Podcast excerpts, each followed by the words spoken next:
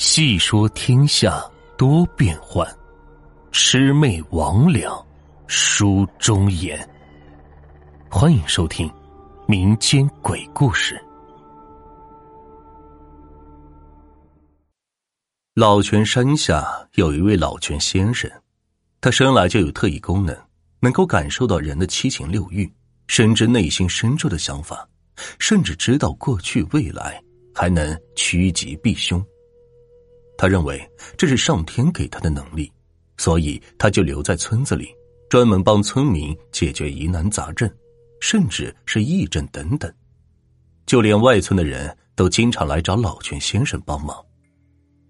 有的人就问：“老泉先生，你姓泉，名什么？”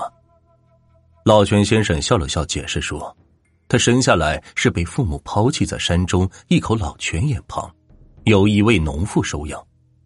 农妇日子过得单薄，养不起这个孩子。可是看着眼睁睁的孩子这么可爱，不想再次抛弃，就在老泉眼抱怨了几句，结果老泉眼好像是通灵似的。”竟然从里边冒出了洁白的奶汁。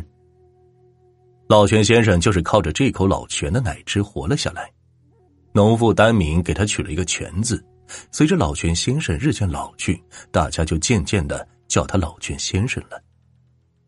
村里有一位姓李的农妇，名叫做李梅，家里男人好赌，把值钱的东西全都拿去输了。李梅看到家徒四壁，自然不愿意。跟男人哭闹，吵着要回娘家，还把家里仅有的大公鸡拿回娘家给杀掉，因为他宁愿把大公鸡杀了吃进肚子里，也不愿被男人抢走卖掉。结果李梅和男人僵持不下，这只大公鸡到底归谁也没个说法。最后实在是没办法，大家就找到了老泉先生，说明了原因后，老泉先生笑了笑，摸了一缕胡须问。你们说说，你们为何要大公鸡的理由？李梅首先说了：“我每天操持家务，起早贪黑，这只大公鸡是我从小鸡仔养成的大公鸡，所以这只大公鸡应该属于我。”李梅双眼通红，说的理直气壮。老泉先生点了点头，又问：“那你呢？”男人怔了怔。回答：“我是一家之主，这大公鸡应该归我。”老泉先生听后沉思了一会儿，好像自有判断，点了点头说：“嗯，这只大公鸡应该归一家之主。”男人也是如愿的得到了大公鸡，丽梅气得双脚跳起，狠狠的痛骂了老泉先生一通。不过，老泉先生挥着折扇，气定神闲的进屋去了。大家也觉得平时老泉先生挺公道的，为什么这次有失水准呢？李梅的男人不过是一介赌徒，把大公鸡拿去卖掉后换成赌资，还会继续赌博。可是李梅就不同意了。如今李梅家里什么都没有了，就剩下这么一只大公鸡，按理应该是给他。可是，为什么老泉先生？古时候的老泉山是一个偏僻的山村，离县衙很远。老泉先生不仅充当了神汉的角色，也好像这所大山的父母官。可是今天这事儿谁也想不通。可是让大家完全没想到的是，这件事竟然出现了转机。男人高兴的拿着大公鸡，准备去市场卖钱。途经市场的时候，大公鸡竟然把男人怀中的玉佩给啄了出来。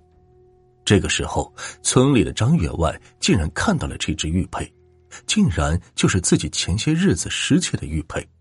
于是命人抓住男人痛打一顿，还要砍断他的双手，让他以后再也不能偷盗。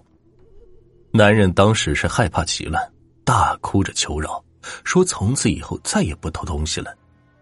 张员外看男人可怜，这才放了他。事后，男人越想越害怕，偷盗本来就是一件不光彩的事差点还害了自己，而自己赌博也几乎搞得自己妻离子散，这样的生活又有什么意思呢？男人本该痛恨这只大公鸡的，如果不是他把玉佩给叼出来，就不会东窗事发了。可是渐渐的，他开始想通了。想通以后，男人来到李梅的娘家，跪下给她认错，发誓不再赌博，以后也会好好的过日子。李梅这才原谅了他。事后，夫妻二人找到了老泉先生，特意去感谢。当初如果不是老泉先生把大公鸡给了男人，他永远也不会认清自己的错误。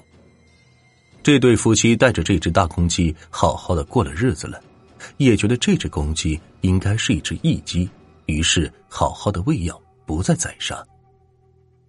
就因为这件事情，老泉先生的名声传播很远，就连鬼神都知道他的名声，于是就发生了这样一件事。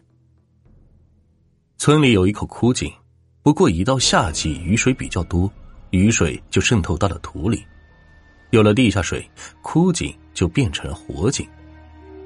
在这口枯井前的不远处住了一户人家，女的叫肖金莲，平日里最喜欢化浓妆，穿的鲜艳，喜欢在村里招摇。她有一个儿媳妇儿叫做秀莲，秀莲是穷苦人家的孩子，被贩卖到了这个村庄里。不过，秀莲来了老泉村以后，也没想要跑，因为她本身就是卖身葬父，被人买下，又卖到了村子里，嫁入人妇。不过，肖金莲的儿子傻乎乎的，娶到温柔的秀莲，也算是几世修来的福气了。不过，肖金莲这个老婆子经常打骂儿媳，还欺辱她，甚至教唆她的傻儿子跟他一起打骂媳妇儿。日子久了，让谁也没想到。秀莲竟然跳井死了，因为是夏季，枯井变成了活井，跳下去之后定无生还。这人一死，萧金莲的家里就开始出怪事了。这一到了晚上，大门就吱呀打开了，然后就听到窸窸窣窣的声音，好像是有人走进来似的。萧金莲起床一看，什么人也没有。只是用余光看到了一道黑影一闪而过。要知道，那道黑影他最熟悉不过了。秀莲嫁过来后，头发挽了上去，身材消瘦。萧金莲看到那道黑影，吓得魂儿都没了。他总觉得媳妇儿还在这个屋子里，甚至他每次睁开眼睛后，媳妇儿恶狠狠的骑在他身上，狰狞的盯着他。他重如千斤。萧金莲想喊想动，无奈却动不了，喊不了，甚至等到天明的时候，他才满头大汗，能够苏醒过来。这件事情后，他害怕极了，就去找老泉先生帮忙，求他驱除厉鬼。老泉先生自然知道他家的事，板起脸说：“你生前刻薄你的媳妇儿，还教唆你的傻儿子欺负人，你儿子傻就算了。”可是你这当婆婆的，怎么能这样干？你这样的事情，我本不该帮你。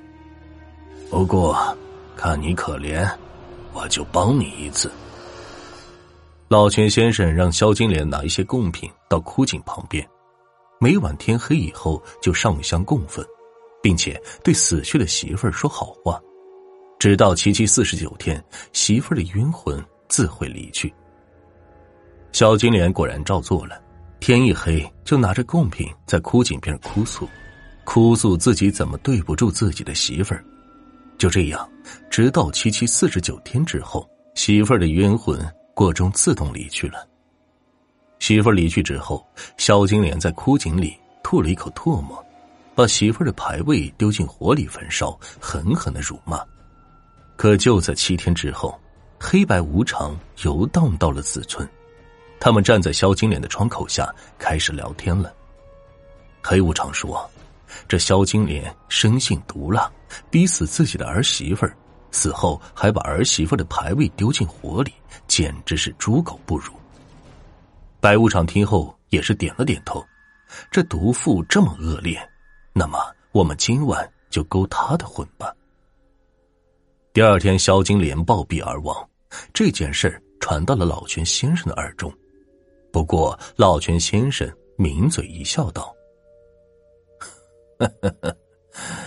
人欺鬼可以，天欺天，非也，非也。打那之后，找老泉先生帮忙的人也是越来越多了。